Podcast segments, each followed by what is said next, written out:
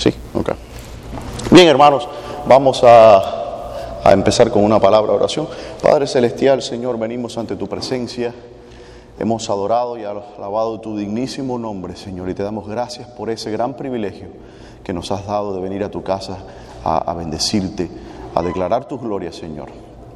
Te rogamos que abras nuestros corazones, Señor, y que te glorifiques en la enseñanza. Eh, no mis palabras, Señor, sino tus palabras, Señor, sean las que hablen, Señor, a, nuestros corazones, Padre, para que aprendamos más de ti, Señor, para que seamos más fuertes, Señor, para que podamos librar una batalla más férrea, Señor, en contra del enemigo, Señor. Habla a los corazones, restituye las almas, Señor, levanta lo que esté caído, Señor, y abate lo que está enaltecido, Señor, para que tu nombre sea siempre glorificado y tengas tú la, la, la, la preeminencia en todas las cosas, en nuestra reunión, en nuestras vidas, Señor. Gloria sea a tu santísimo nombre, en el nombre de Jesús, amén. Y, eh, yo tenía, estaba debatiendo con varios temas eh, que traer, no, no tocar acá, eh, y estaba, bueno, será, como dice, eh, será este, será aquel, pero al final el Señor me dijo, no, ha, habla de este porque a lo mejor hay una necesidad, ¿no? Yo lo necesitaba escuchar y creo que ustedes, espero que sean también edificados con lo que vamos a compartir. vamos a hablar eh, a enfocarnos en un texto que es uno de mis, el segundo libro favorito mío, que es el libro de Job. Ya yo he hablado varias veces eh, de ese libro cuando eh, me ha tocado predicar. Pero hoy vamos a hablar, el tema de la enseñanza es la batalla espiritual. ¿okay? Muchos hablamos de batalla espiritual, usted escucha en los programas de radio, no vamos a hacer guerra espiritual, etc. Pero no entendemos el contexto de qué es lo que quiere decir esto de la guerra espiritual, qué significa hacer batalla espiritual, qué significa, eh, cuáles son eh, los ejércitos que están pugnando entre sí, cuáles son las reglas de, conducta en el teatro de batalla, etc. Y esas cosas vamos a tratar de exponerlas lo más rápido posible, en forma breve, pero una forma que se entiende que podamos utilizarlas, ¿no? A, aplicarla. Vamos a empezar con una lectura que está en Efesios capítulo 6, eh, verso 12. ¿Okay? Efesios 6, verso 12.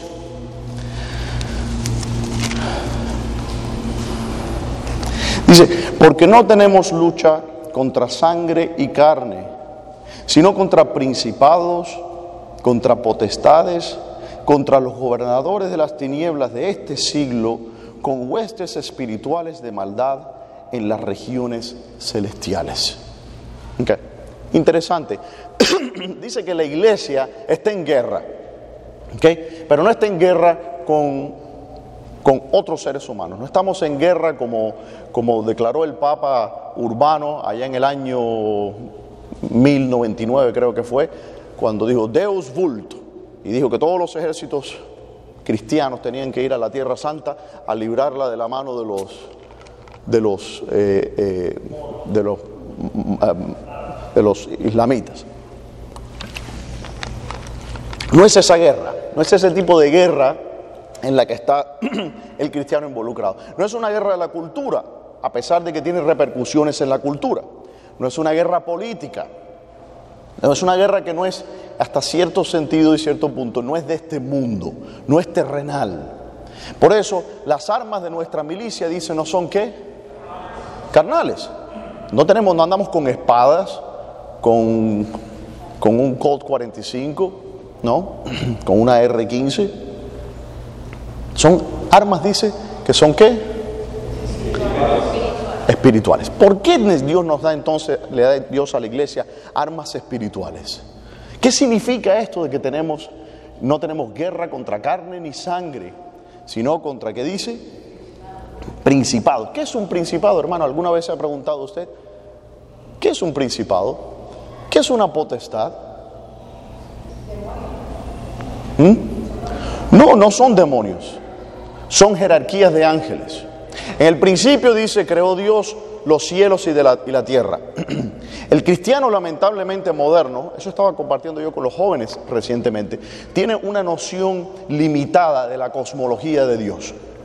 ¿No? Cuando pensamos en el principio creó Dios los cielos y la tierra, ¿no? Eh, eh, pensamos usualmente en los cielos como, bueno, el espacio intergaláctico ocupado por las, eh, las, galaxias, los cuasares, etcétera, ¿no? Con radiación, la radiación de trasfondo, hoyos negros, eso es lo que pensamos.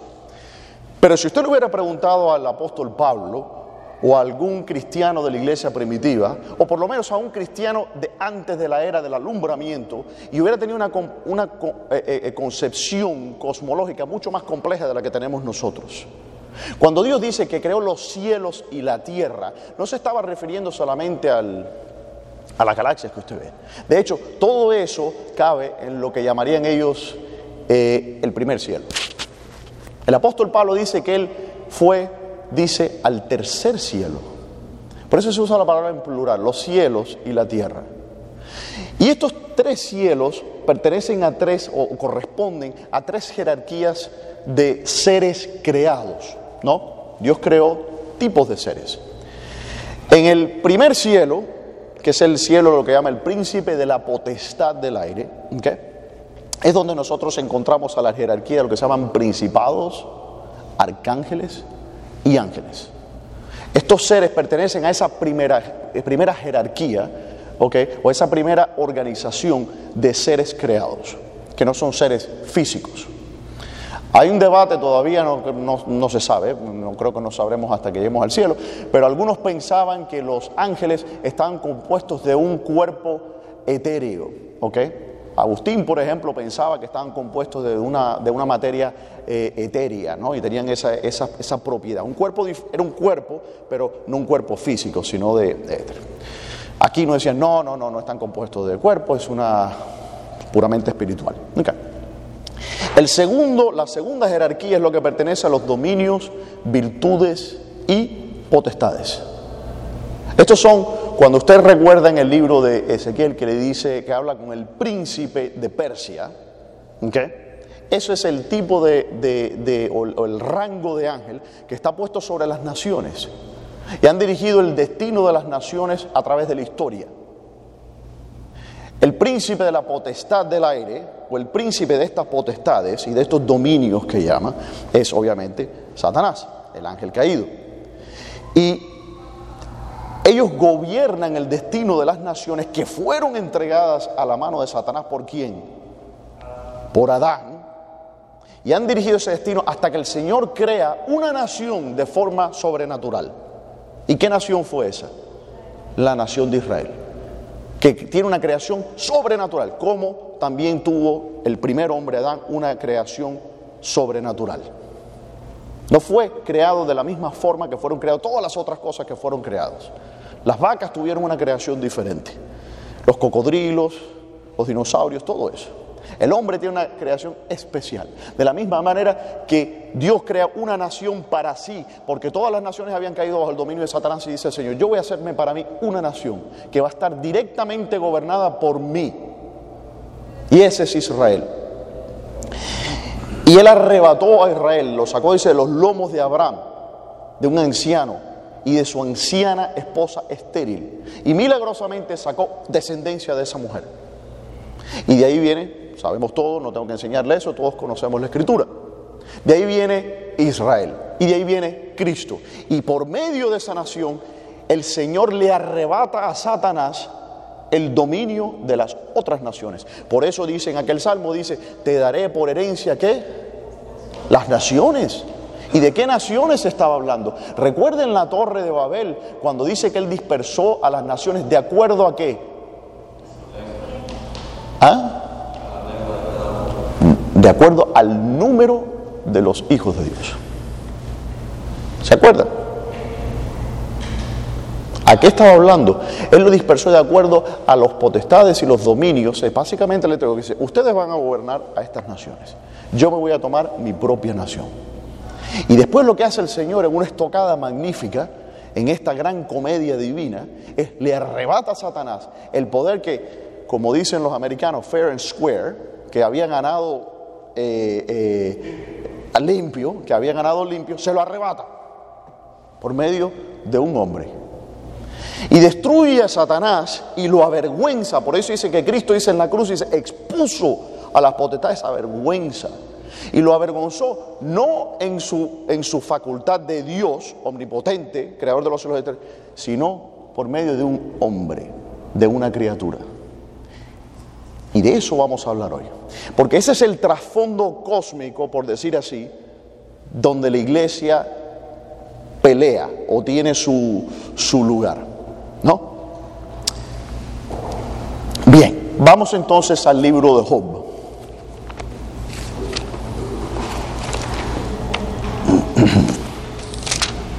Y es un libro que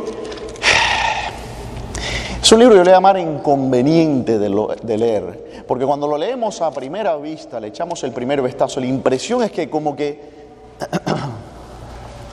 como que Dios está jugando, por decir así, o apostando con Satanás, o teniendo una querella con Satanás a, costas, a costillas de este pobre infeliz gusano.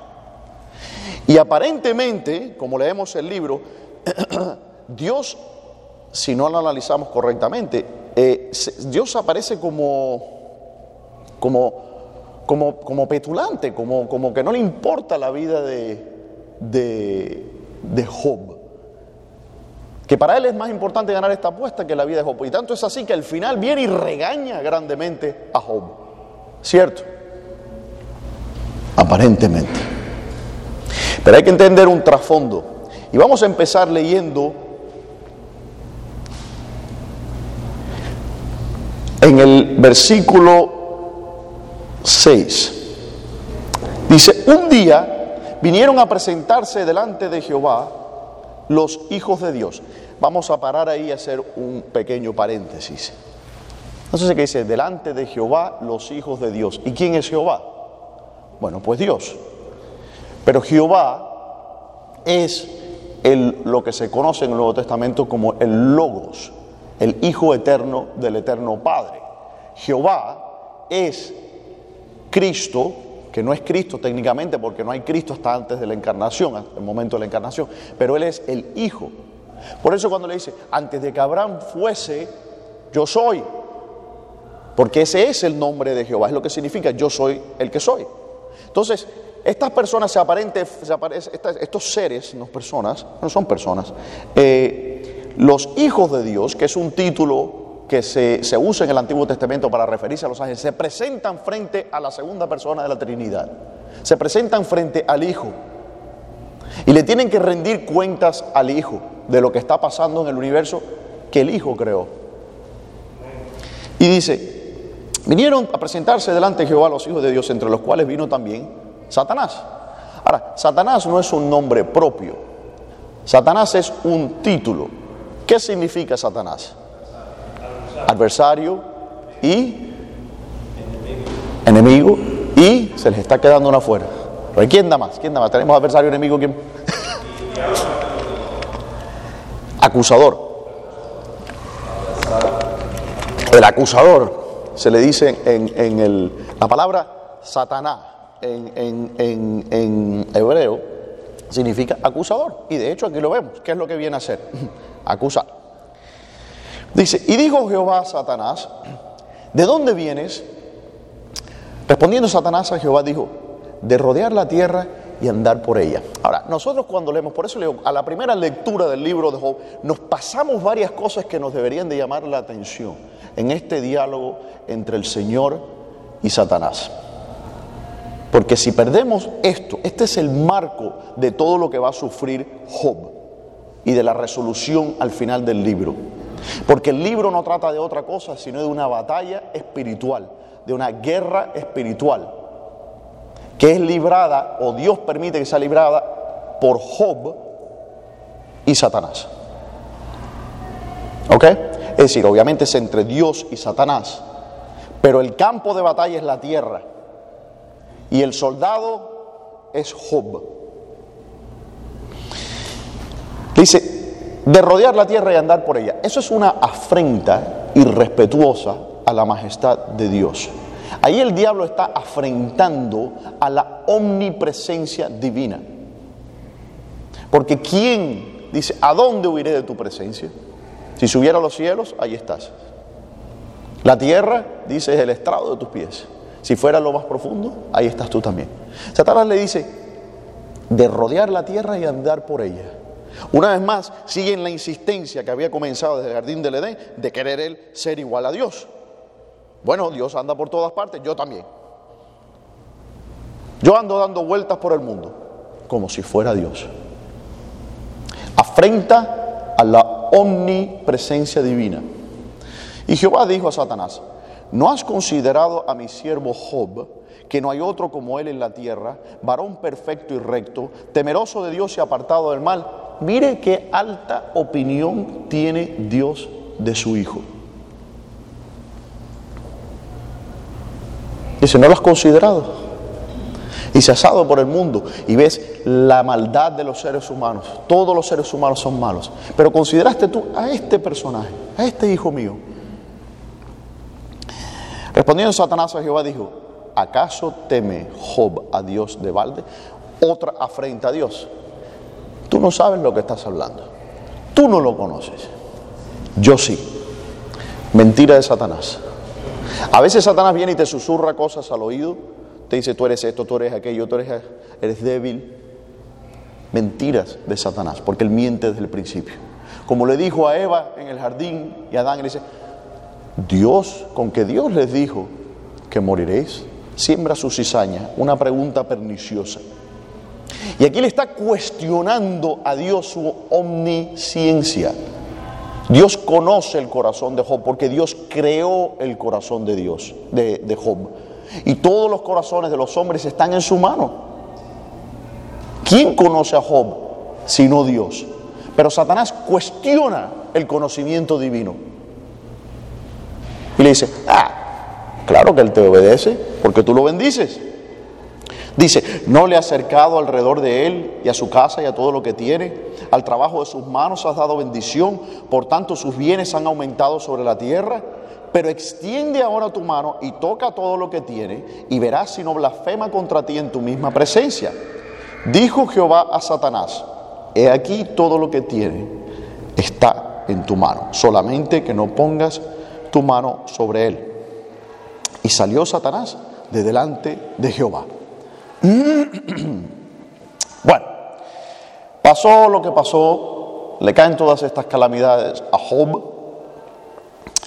Y en el 20, versículo 20 dice, y entonces Job se levantó y rajó su manto. Estoy obviamente saltando los versículos que ya conocen por cuestión de brevedad, eh, pero bueno. Dice, entonces Job se levantó y rajó su manto, rasuró su cabeza y se postró en tierra y adoró. Y dijo, desnudo salí del vientre de mi madre y desnudo volveré allá. Jehová Dios y Jehová quitó. Sea el nombre de Jehová bendito. ¿Qué? Eh, tuvo el efecto contrario a lo que Satanás pensaba. Satanás le dijo a Dios, no, Él te va a maldecir si le quitas esto y aquello. ¿Y qué hace Job? ¿Qué hace el creyente? Adora a Dios. Fe contra fe. Vuelve otro incidente, otro encuentro entre el Señor y Satanás. Dice, aconteció que otro día vinieron los hijos de Dios para presentarse delante de Jehová, a dar cuentas al Señor. Y Satanás vino también entre ellos presentándose delante de Jehová. Y dijo Jehová a Satanás, ¿de dónde vienes? Respondió Satanás a Jehová y dijo, de rodear la tierra y andar por ella. Y Jehová dijo a Satanás, ¿no has considerado a mi siervo Job, que no hay otro como él en la tierra, varón perfecto y recto, temeroso de Dios y apartado del mal? que todavía retiene su integridad, aun cuando tú me incitaste contra él para que lo arruinara sin causa. Nótese algo interesante. Muchas veces decimos, bueno, hay un propósito para... Sí, pero no había una causa para la, por la cual Dios había arruinado a, a Job. Dios nos está diciendo eso desde el principio. Lo arruinó sin causa. Pero vamos a ver el, el, el, marco eh, general o más amplio de las razones de por qué este evento ocurre. Respondiendo Satanás dijo a Jehová, aún cuestionando la omnisciencia del Señor, piel por piel todo lo que el hombre tiene dará por su vida. Pero extiende ahora tu mano y toca su hueso y su carne y verás si no blasfema contra ti en tu misma presencia. Y Jehová dijo a Satanás, he aquí, él está en tu mano mas guarda su vida. Entonces salió Satanás de la presencia de Jehová e hirió a Job con una sarna maligna desde la planta del pie hasta la coronilla de la cabeza. Satanás no entiende el amor. ¿Qué dice en Job 13, 15?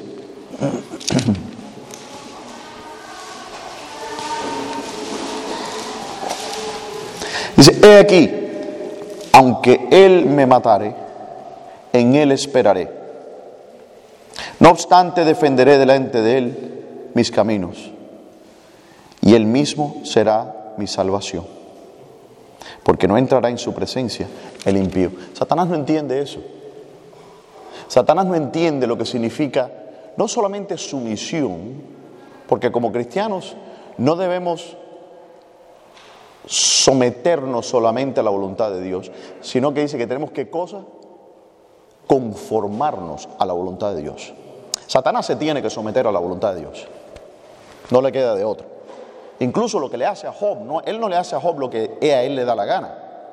Él hace lo que Dios le permite hacer.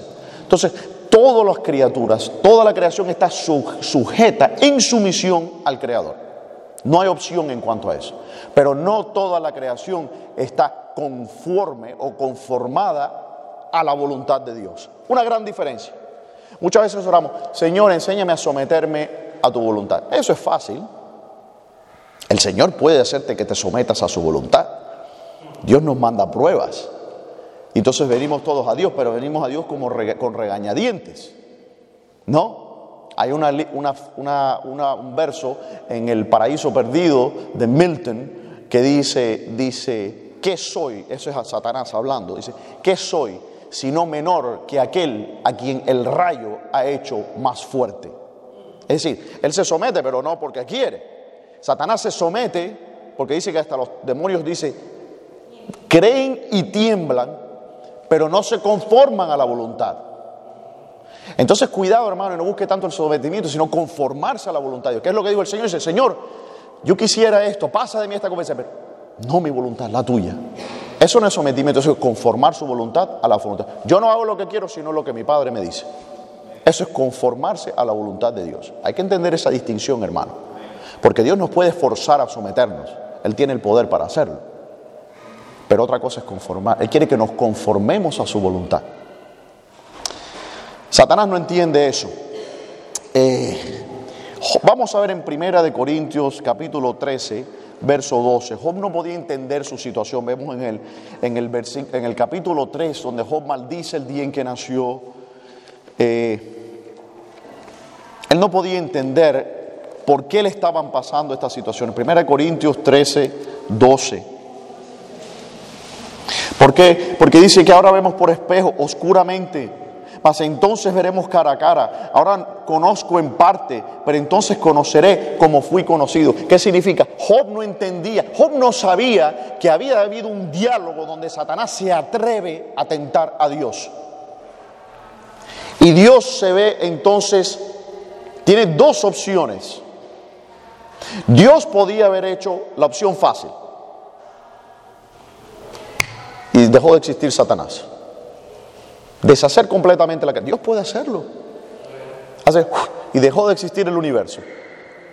Se acabó el diablo, los ángeles. Voy a empezar de nuevo. Y voy a hacer criaturas que no puedan pecar. Pero eso no serían criaturas perfectas, porque son criaturas incapaces de amar. Incapaces de decir, aunque Él me matare, aún le voy a adorar. Si no somos libres, no podemos amar. No es amor, es coerción. Entonces, esa es una opción que Dios tiene. Él hace lo que Él quiere y puede. Pero hay otra opción. Una es demostrar su poder como Dios. Mm, mm, mm, eh, no hay comparación. Es como, como que pongan a, Mike Tyson a, pelearse con una cucaracha. ¿No? Y, y aún más. Es decir, el abismo es aún más que entre Mike Tyson y una cucaracha. Es infinitamente eh, eh, eh, amplio, ese, ese abismo que separa al Dios de la creación. Entonces, esa es una opción. La otra opción es que es humillar y destruir a Satanás usando lo más débil de la creación de Dios. Entonces Dios no hace, no solo que Dios sabe que puede ganarle a Satanás cuando Él quiera, eso no es una, pelea eh, eh, entre iguales, ¿ok? Pero Dios dice, voy a humillar a Satanás, pero lo voy a humillar con la criatura más baja que he, hecho. Porque de todos los seres que Dios creó, ¿ok? De todos los seres racionales que Él creó, de todos los serafines, los querubines, los arcángeles, las potestades, los tronos, etc., el menor es el hombre. El último en poseer la imagen de Dios es el hombre. El hombre en cierta manera es el puente entre dos mundos, el mundo espiritual y el mundo físico. Estamos como el coloso de Rodas, ¿no? Con un, pie en, el, cielo y el otro pie en la tierra. Así es el hombre, porque lo creó de la tierra, pero dice, puso eternidad en su corazón. Entonces el hombre es la imagen de Dios. Y hizo Dios al hombre a su imagen y semejanza. Entonces Dios hace que con aquella criatura que Satanás le mordió el calcañar, va a venir la humillación de Satanás. Porque Satanás quiso exaltarse. Y él no se puede exaltar nunca por encima de Dios. Entonces Dios se humilla a sí mismo en la encarnación de Cristo y por medio de esa humillación destruye a Satanás. Una jugada eh, incomprensible, eh, pero a la misma vez brillante, ¿no? Eh, porque hace que la humillación sea aún más humillante, ¿no? El libro de Job se ha entendido y lo entendían los, los padres de la iglesia como un tipo de Cristo. Sin embargo, si usted tiene una lectura preliminar, como la hemos tenido, la tenemos muchas veces, no vemos, no entendemos cómo es ese tipo de Cristo. ¿Cómo se ve el tipo? Si lo entendemos fácilmente, se ve la tipología de Cristo en Jonás, que es tragado por el pez, vemos esos símbolos claramente establecidos. Pero eso no se ve tan claro en Job, o por lo menos cuesta un poco más trabajo extraerlo. ¿Qué dice en Proverbios 3, 5, 6? Hablando también de de la ignorancia de lo que estaba pasando. Proverbios 3, 5, 6.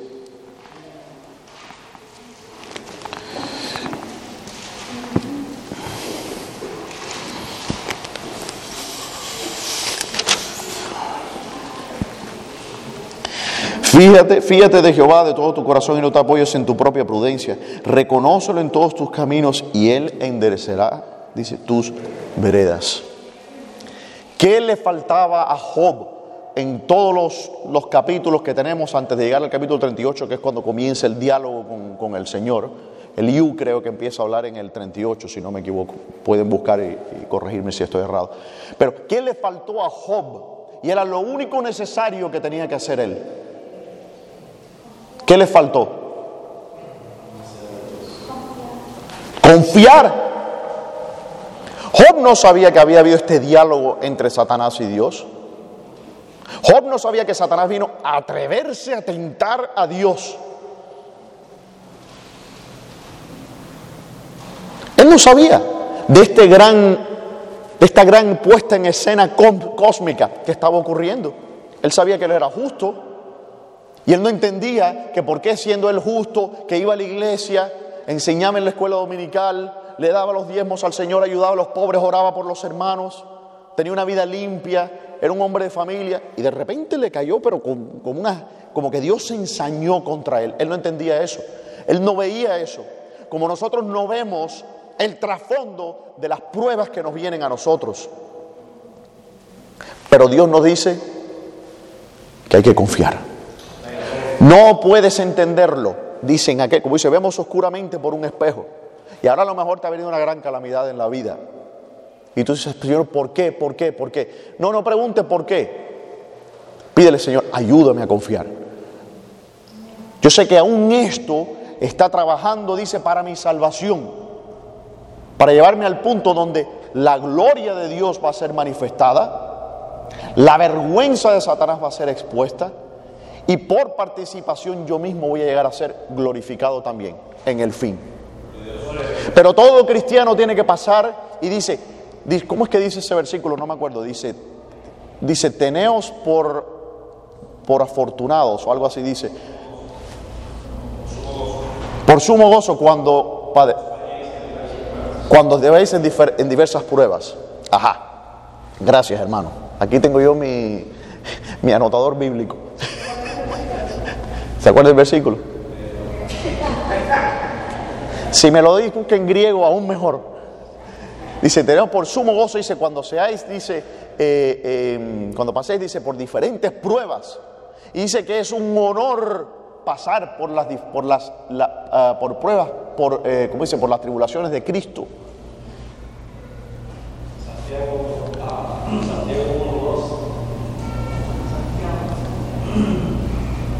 ¿Qué, sí, ¿qué dice hermano? Nos quedamos todos como que...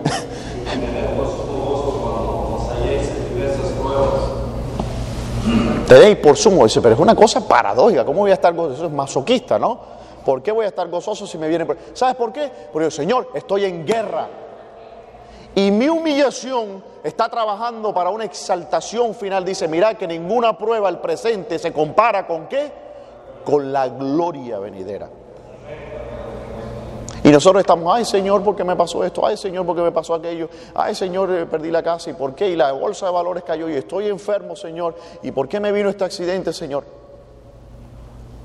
Confía confía. Es lo que le faltó a Job. Por eso Dios lo regaña. Dice, tú quieres entender el porqué de las cosas, Job. Tú quieres entender, dice, ciñete los lomos, que voy a hablar contigo. Ponte de pie, hijo del hombre. Dice, te voy a explicar. A ver, ¿dónde estabas tú cuando yo creé de la nada un universo? Y suspendí la tierra, dice, como, como de un hilo. ¿Dónde estabas tú cuando yo puse las Pléyades? Las Pléyades, dicho sea de paso, es lo que llamamos, es la constelación más lejana que es visible con, a simple vista desde el planeta Tierra. ¿No? Dice, ¿cómo dice, sujetaste tú, dice el cinturón de Orión? Explícame. A ver, enséñame. Yo me voy a sentar aquí y tú me vas a dar una clase de cosmología o de astrofísica. No sabes, Job. No puedes entender. No puedes entender ni siquiera las cosas naturales del mundo en que tú vives y te crees con la presunción de que puedes entender, entender cosas que ocurren en el mundo de Dios y de los ángeles. Esa fue la corrección de Dios a Job. El cristiano siempre quiere entender, entender, entender, y por qué, y por qué, y por qué. Como, no voy a mencionar nombres, pero una criatura como que así de este tamaño. ¿Y por qué? Bueno, hijo, porque, eh, porque la lluvia cuando el ciclo del agua, cuando la lluvia se evapora, cae. Ajá. ¿Y por qué? Bueno, porque pues, las, plantitas entonces pueden tomar agua. ¿Y por qué? Porque si no toman agua se mueren. ¿Y por qué? Porque, porque se van a morir como te voy a matar a ti ahora. No. ¿Me entiendes? Y así es el cristiano. ¿Y por qué? Yo entiendo. Ah, pero si sé el por qué, entonces pues. No. Confía. Porque dice, por medio de la sabiduría del mundo, el mundo no conoció a Dios sino que por medio de la locura de la predicación Dios quiso ¿qué? salvar a los hombres. Dice, porque la palabra de locura de la cruz es locura a los que se pierden, pero a los que se salvan esto es a nosotros, ¿es qué? Vamos entonces a pasar el gran discurso de los teólogos amigos de Job y, e irnos hasta, el, hasta, el, hasta la parte final. Déjeme tomar un poco de agua.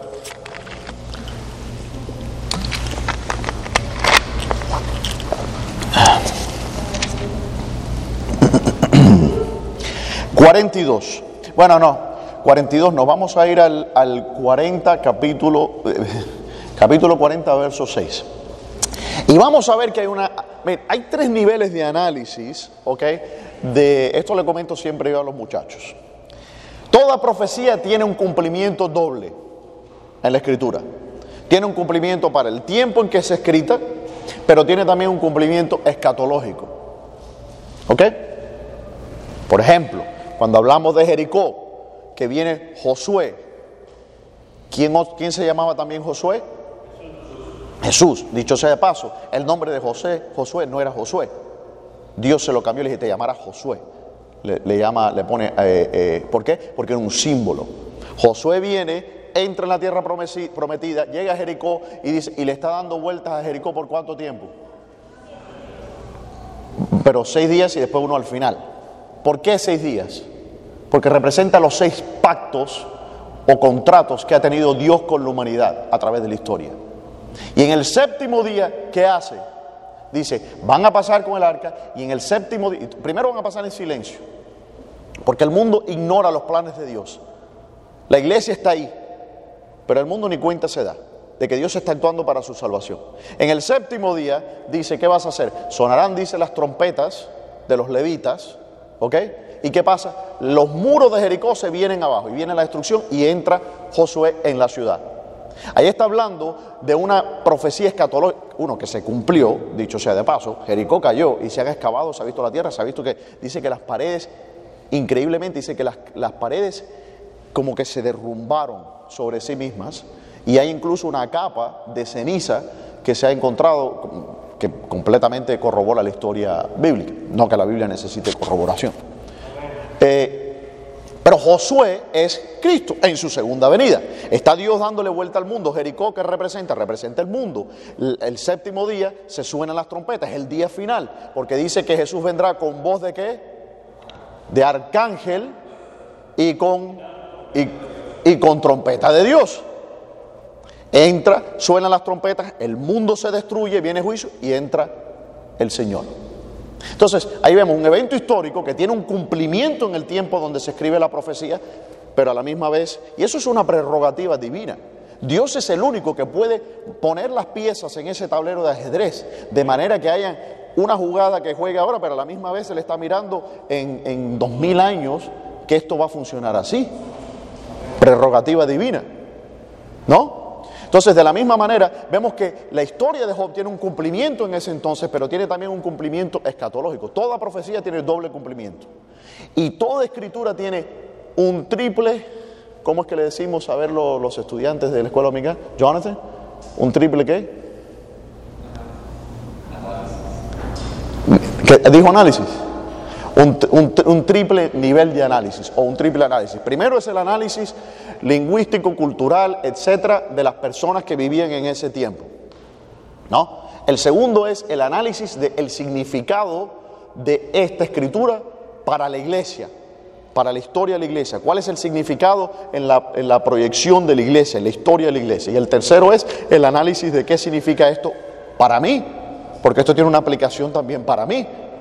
¿Cómo es que esta historia de Josué se aplica para mí? ¿Cómo es que esta historia de Job, que se dice, por esto estos grandes héroes de la fe se escribieron para que nos sirvan de qué? De ejemplo. Entonces, tiene estas tres aplicaciones, por decir así. Con eso en la mente vamos a analizar un poco esto.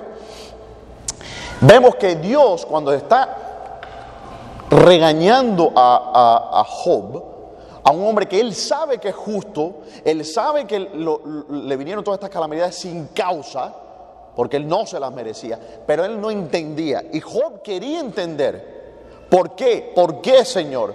Y los, los, amigos le decían, no, porque Dios es justo. Y dice, no, no, no, pero ¿por qué? Si yo soy, yo soy justo. Y dice, no, tú no puedes ser justo, porque si fuera justo, Dios no te hacía esto. ¿No?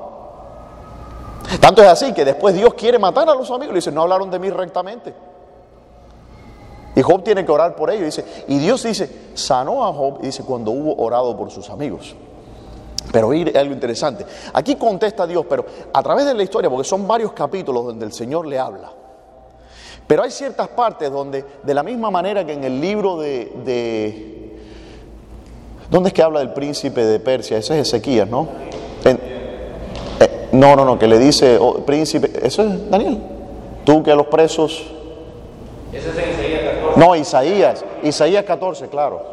Estamos todos perdidos. Sí, eh, bueno, en Isaías 14, le, cuando habla del príncipe, está hablando de un, príncipe que había, el rey de Persia, pero está hablando también de quién. Right?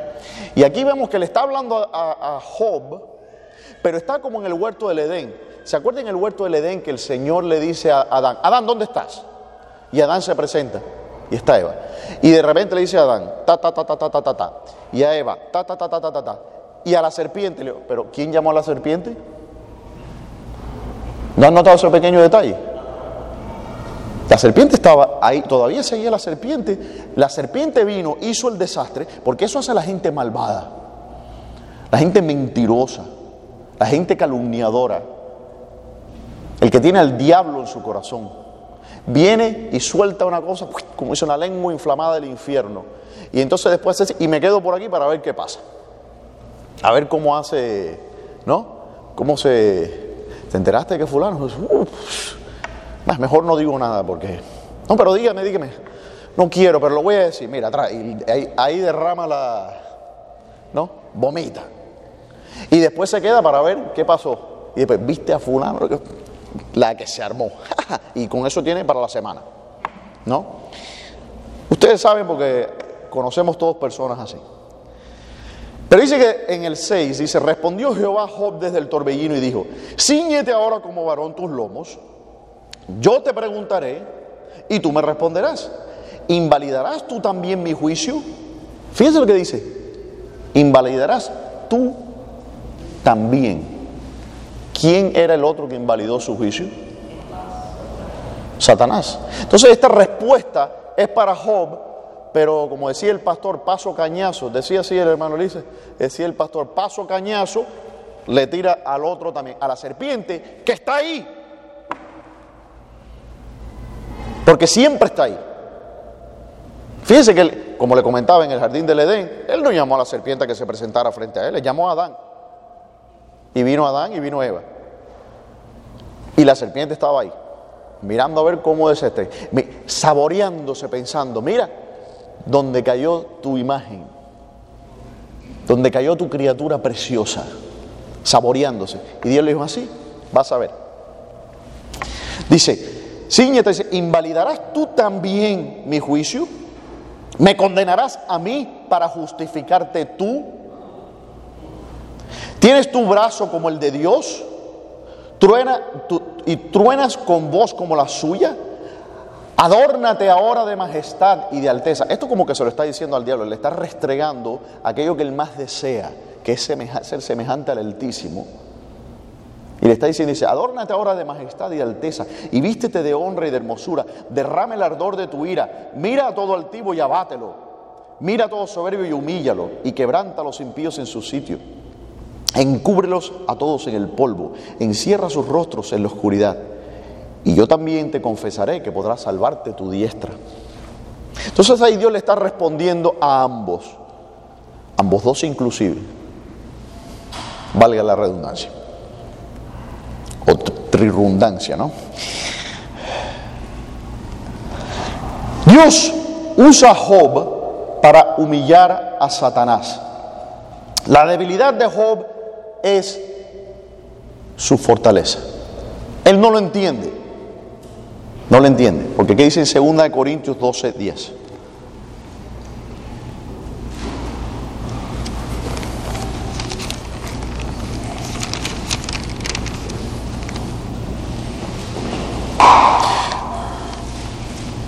Por lo cual, por amor de Cristo, a Cristo, me gozo en las debilidades, en afrentas, en necesidades, en persecuciones, en angustias, porque cuando soy débil, entonces soy fuerte. Ahora, no es fuerte en apariencia, no es fuerte físicamente o temporalmente hablando, materialmente, porque una persona que está débil, en afrenta, en necesidad, en persecución, en angustia, no se ve fuerte. Sin embargo, nos dice que cuando es débil, entonces es fuerte, porque cuando es débil en el mundo, es fuerte para librar batalla espiritual. Nótese algo interesante, ¿por qué el Señor nos manda a que ayunemos? Cuando usted ayuna, ¿está más fuerte o más débil? Más débil. ¿No? Tanto es así que el Señor dice, cuando ayunes, no demacres tu rostro. Dice, ponte aceite, ponte, ¿cómo se? ¿Eh? Ponte bálsamo en el rostro, ¿no? Ponte botox para que, ¿no? Venga así, ¿cómo está hermano? Bien. ¿Eh? Ponte botox cuando ayunes. No que vengas así con la cara y dices, Señor, estoy ayunando para que todos los hermanos, ay, qué espiritual es fulano, mira cómo ayuna. ¿No? Cuando ayunes, que nadie se dé cuenta de que estás ayunando. Debilita el cuerpo para que se fortalezca el espíritu. Porque la carne, mientras más fuerte, más quiere. Como la sanguijuela, ¿no? ¿Qué dice en 1 Corintios 1, 16 al 31?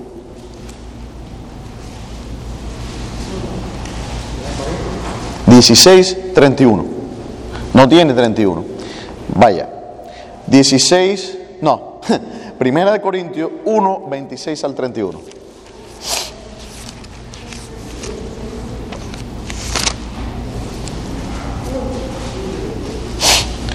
Pues mirad, hermanos, vuestra vocación, que no sois muchos sabios según la carne, ni muchos poderosos, ni muchos nobles, sino que lo necio del mundo escogió Dios para avergonzar a los sabios, y lo débil del mundo escogió Dios para avergonzar a lo fuerte, y lo vil del mundo y lo menospreciado escogió Dios, y lo que no es para deshacer lo que es, a fin de que nadie se jacte en su presencia. Nuestra debilidad es nuestra fuerza. Entonces Job tenía que decir, confío, confío, confío yo en Cristo. ¿Se acuerdan? Entonces, ese era el deber y la responsabilidad número uno del cristiano. Le estaba comentando a los jóvenes hoy, ¿cuál es el arma más poderosa que tiene el creyente? La oración. Y es la que menos usamos. Y el diablo lo sabe, el diablo no quiere que usted ore, porque le tiene terror a la oración. ¿Usted ora? Ora. Estamos hablando de orar, como decía Edie Burns. Dice, las oraciones del cristiano deben de comenzar cuando terminan. ¿Qué significa eso? Cuando usted dice amén en sus oraciones, ahí en realidad es cuando, cuando empezaría. Ese es el preámbulo para la oración. Hay que orar, hay que orar como el hermano Alirio. ¿Entienden lo que le quiero decir? Orar. El hermano Alirio yo lo conozco hace muchos años, es un hombre de oración. ¿Diría usted eso de sí mismo, hermano Alirio, no por avergonzarlo? ¿Usted no es de oración? Bueno, humildad, además humilde. Pero a mí me parece que, lo es, por le, gusta orar, hablar con el Señor. Por lo menos en mi percepción, a lo mejor me equivoco. Dios lo conoce. Pero orar, ¿sabe por qué? Hoy le comentaba a los muchachos, cuando menos deseo tiene usted de orar, es cuando más tiene que orar. Porque hay una cosa, hay unos seres que se llaman demonios. ¿Ok? Y los demonios existen, hermanos. Y la iglesia no habla ni se enseña mucho sobre los demonios, ni el poder que tienen de influirlo, de afectar su mente. Esa es la guerra, no tenemos lucha contra carne ni sangre. Cuando usted pone, por ejemplo, el televisor, dependiendo de qué programación usted ve, usted está teniendo comunión con los demonios. No hermano, está exagerando. No estoy exagerando. Porque cuando usted pone, por ejemplo, yo me acuerdo del pastor de esta iglesia, predicaba en contra del canal de Disney y Disney, la compañía. Estoy hablando del año 1996. Y yo pensaba, ah, ¿cómo exagera el pastor? Y el pastor decía que Disney era un ministerio satánico para corromper la mente de los niños. Eso lo decía hace veintitantos años. Y yo pensaba, lo digo aquí para vergüenza mía, que era un exagerado. Y él le decía a los padres de los que tenían hijos en esta iglesia, no dejen que sus hijos vean ni Nickelodeon, no dejen que sus hijos vean a, Disney Channel, no dejen que sus hijos vean, porque eso es Satanás. Y el demonio es poderoso. No lo subestime. Usted es débil como Job. La fortaleza suya es el Señor. Y usted es fuerte mientras se arrime al Señor, mientras se esconda detrás de las faldas. Cuando el niño viene que, está, que tiene terror, que lo que viene, se esconde detrás de papá. Escóndase atrás de papá. Es más, no salga de ahí. Quédese cerca de su padre. ¿Sabe qué? Aléjese un poquito y ahí va a venirle la influencia. Y, y, entonces deja de orar. La primera señal de que usted está enfermo espiritualmente, primera señal. Escúcheme bien que se lo estoy diciendo en alta voz para que lo escuche. Primera señal, primer síntoma, no ora. No tiene deseo de está como que como cantifla. Yo entonces no le vienen las palabras a la boca. Y usted siente como que está como con un, una, una nube espiritual, por decir así, como que lee la Biblia y no le llena. Corra y arrodíllese. Esté en silencio delante del Señor. Ore, no se levante de ahí hasta. No, no, es, no es las muchas palabras. Es ese momento en la intimidad. Dios lo está diciendo, no está la palabra en la boca y ya la conoces tú toda. La iglesia perece, no ora y tenemos un poder increíble, hermanos. Dios le dio a usted, hermano, entienda esto para que entienda el poder, el terror que Satanás le tiene a la iglesia. Por eso cantamos los himnos que cantamos. Dios le dio a usted la llave del reino de los cielos. Si hay algún católico entre nosotros, cuando, usted entra en la Basílica de San Pedro, que dice ahí arriba, dice, tú es Petrus, et superan Petram edificabo ecclesia mea. ¿No? dice, no, es Pedro. Dice, sí, es verdad que se lo dio a Pedro. Pero qué curioso que unos versículos después más adelante se lo da a todos los hermanos, a todos los discípulos. Y dice, a vosotros os digo, lo que atareis en la tierra será atado en los cielos, y lo que desatares en el cielo será desatado en la tierra. ¿Y qué hace usted que no está haciendo su trabajo de atar y desatar? ¿Hay ataduras espirituales? Desátela. Estaba Moisés, Señor, con el lavar en la mano, ¿qué hago? le dijo el Señor, ¿por qué clamas a mí? Extiende tu mano y toca y muévete hacia adelante. ¿Se acuerdan ese corito en lo imposible? Dios se especializa. Pero Satanás quiere poner en usted tal terror que no pueda ni orar. Porque él sabe que eh, eh, el primer lugar de ataque es la oración. Usted no puede orar. Usted pierde la oración, ya. Hemos perdido. Yo le pregunto a los jóvenes, ¿cuál es la estrategia número uno? Cuando usted va a invadir un país, que dicho sea de paso fue el fallo estratégico del señor Putin. ¿Qué es lo primero que usted hace cuando va a invadir un país? El primer target, la primera meta, ¿cuál es? Las comunicaciones. Quítele al enemigo la habilidad de comunicarse. Antiguamente, cuando no había internet, eso, ¿qué es lo que se hacía? las líneas de ferrocarril. Sherman, cuando hizo la gran marcha, ¿qué fue lo que hacía? Había una cosa que se llama los nudos de Sherman.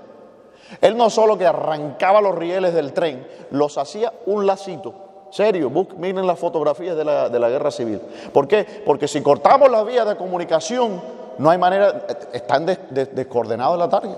Si usted corta la línea de comunicación del pueblo de Dios entre Dios, ya perdió. ¿A dónde va la cosa? Por eso, donde primero le va a atacar Satanás es la oración, donde usted libra la guerra espiritual. ¿Usted lee los salmos en alta voz en su casa? ¿Usted escucha música cristiana? ¿O usted escucha el culiquitaca? ¿Y sabe qué es lo curioso? Que se ríen porque saben de lo que estoy hablando. Quiere decir que lo han escuchado. Porque si hubiera un silencio sepulcral como diciendo, ¿de qué está hablando este? ¿No? O la canción de la gasolina, o, el perreo, u otras hay música pagana, satánica, sensual y diabólica, como dice la escritura. Eso sí lo escuchamos. No, porque uno tiene que ser feliz y divertirse. Diviértase con el Señor. Y yo no estoy diciendo que el Señor, usted tiene que tener cara de miserable. Hay cristianos que usted lo viera por aquí que no pueden ni sonreír porque reírse es pecado. No, pecado es ser miserable, hermano. Usted tiene una cara de miseria espantosa. Necesita a Cristo. You need Jesus. Que le saque ese espíritu de seriedad que usted tiene. No sé qué es lo que vamos a hacer, le pegarle con la Biblia en la cara. No sé. Es cierto, hay hermanos que tienen un espíritu de, miseria y usted lo ve así, ¡ay, Señor, sí, no! Amén, hermano. Yo me acuerdo, habían cuando estábamos el grupo de jóvenes aquí reunidos, había hermanos que una hermana ofendida, ofendida, que fue a hablar con el pastor. No, hermano, porque estaban los jóvenes y estaban jugando cartas y imagínese eso, eso, eso, como que había que estar así, sentados así. Amén, veamos la escritura. No, por favor, el gozo del Señor es mi fortaleza. Segunda arma, el gozo del Señor, es su fortaleza. ¿Usted tiene gozo en el Señor? O para usted leer la escritura, voy a leer la escritura.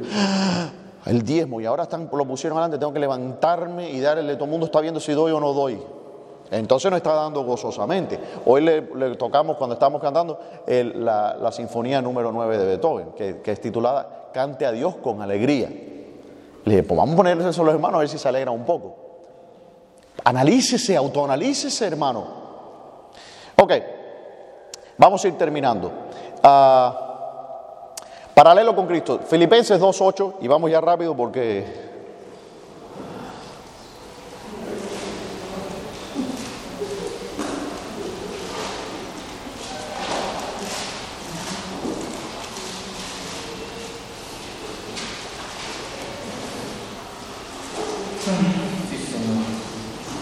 ¿Qué dice Filipenses 2.8? ¿Alguien que lo lea? Así. Estando en condición de hombre, se humilló a sí mismo, haciéndose obediente hasta la muerte y muerte de cruz. ¿Quién hizo eso?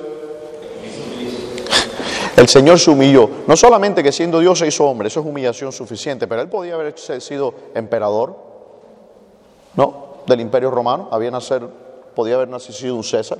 No, se hizo un carpintero, se humilló.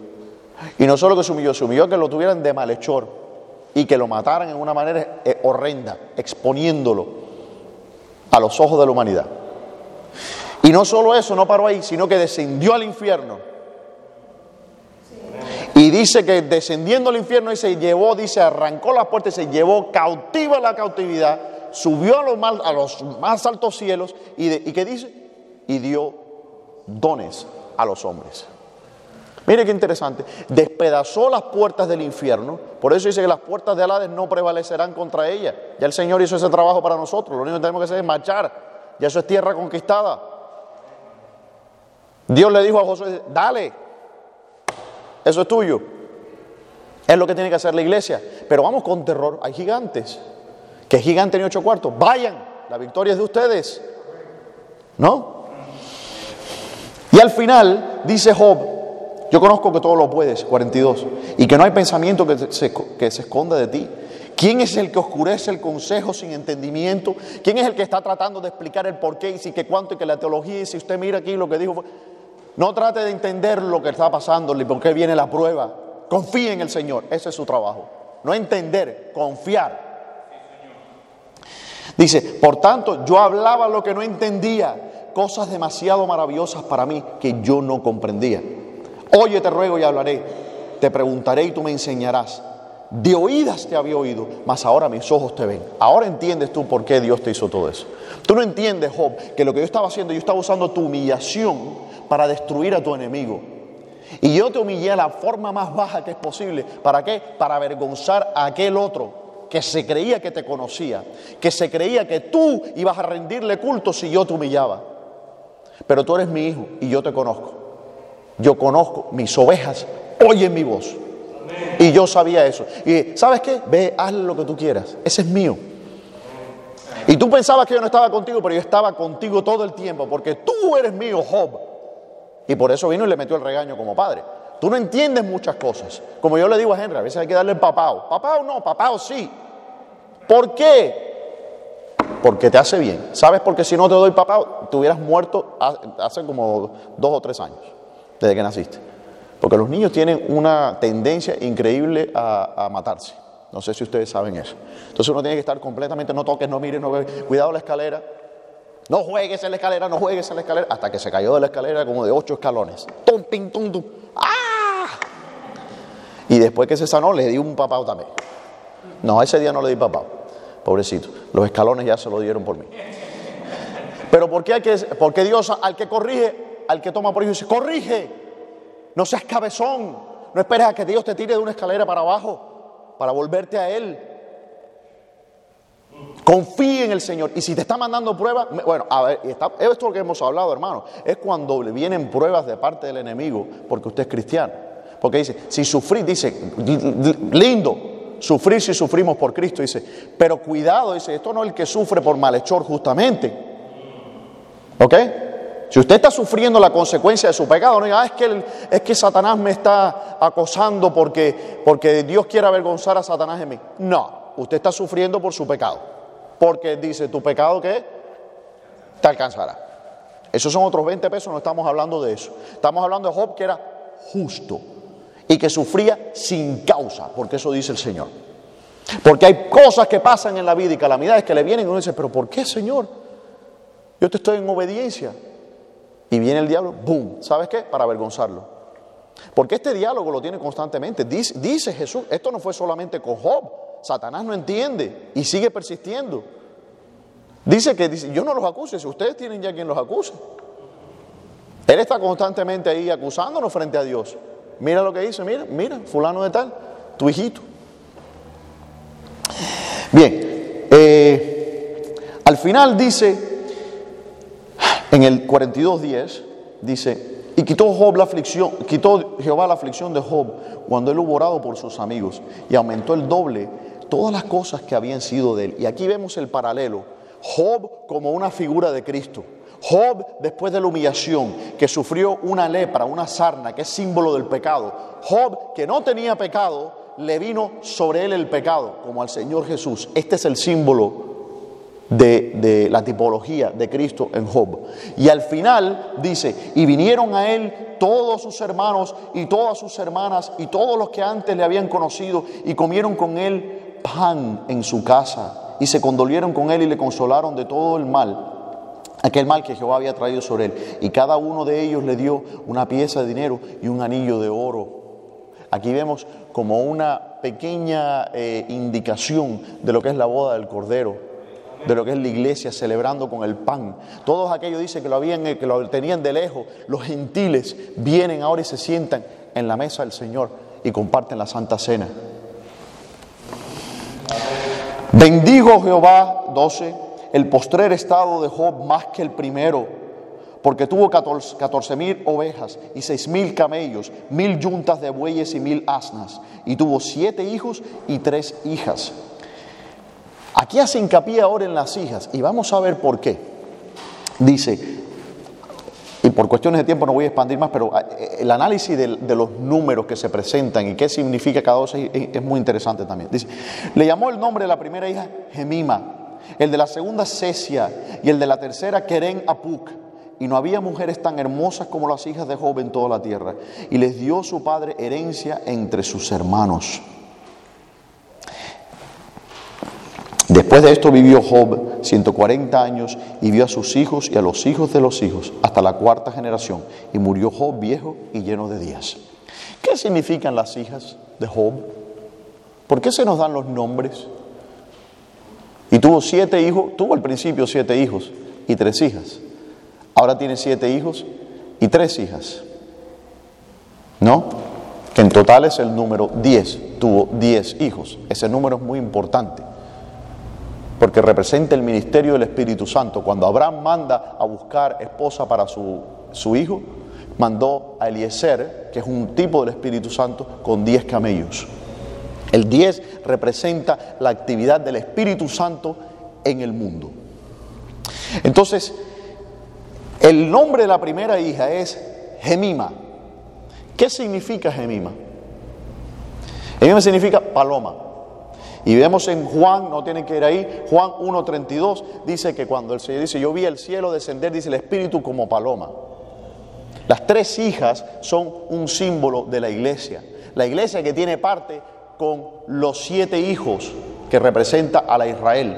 Estas hijas es una profecía de la iglesia venidera que tiene parte y se les dio herencia, dice, con sus hermanos. Aquí está haciendo una, una profecía de la iglesia siendo injertada en el reino de Israel, una extensión de Israel. Entonces vemos que dice Gemima, que es paloma. Aquí vemos a la iglesia representada como templo del Espíritu de Dios. La segunda se llamaba Cesia. La palabra Cesia es el árbol de Cesia o de acacia, que es el árbol de la canela. La canela, como ustedes pueden saber, les voy a dar los versículos, en, en Cantares 8:14 Dice que está toda fragante, dice la, esposa, y dice que olía con olores de, olores de canela. Búsquenlo ahí en, en, Cantares 8:14. En Éxodo 30, 23, la canela era uno de los ingredientes que se usó para preparar el incienso que se usaba en el altar. Es un incienso secreto que nada más se podía, lo podía oler el sumo sacerdote y el Señor. Nadie podía, eh, a pena de muerte, eh, usar ese incienso para cualquier otro uso. No se podía usar fuera del templo de Dios. La canela era parte de, eso.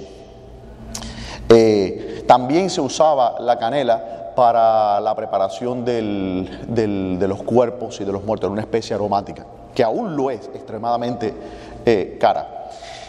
Y aquí vemos como que la, la iglesia es que dice alguien, búsqueme 2 Corintios 2.15, aquí vemos que la iglesia en Cesia, la canela, representa que el olor fragante de la iglesia, la iglesia como un sacrificio, la iglesia que ora, la iglesia que avanza en victoria y trae gloria y honra al Señor. Que dice en 2 Corintios 2.15, alguien lo lea rápido. Porque para Dios somos grato olor de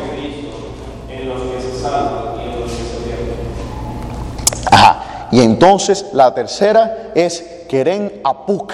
¿Sabe qué significa Keren Apuk? Keren viene de cara, que significa cuerno. Apuk es antimonio, antimonio es un elemento. Entonces, con ese elemento, ¿usted ha visto las, imágenes de, Egipto, que ellos se ponían estos, el eyeliner, no sé cómo se dice eso en, español, el delineador de ojo? Bueno, eso es lo que sí, cuerno de maquillaje o cuerno delineador de ojo que era un, para representar a la, muchacha como que era muy hermosa. Dice que era la más joven y la más hermosa de las hijas de Job. En Cantar de los Cantares se nos habla de la doncella y dice que la doncella es la más hermosa. Eh, ¿Y qué dice en el versículo? A ver si lo tengo por acá. En Efesios 5, 27, ¿qué dice? Alguien búsquelo.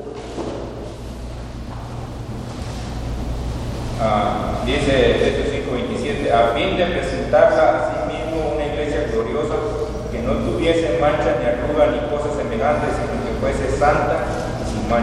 Ahí vemos la representación de la iglesia. Vemos los hijos, Israel, el pueblo de Dios, la iglesia que iba a venir injertada, tienen herencia con el pueblo de Israel, el nuevo Israel, la iglesia, donde la iglesia se representa como templo del Espíritu Santo, como ofrenda fragante a Dios y como la esposa de Cristo.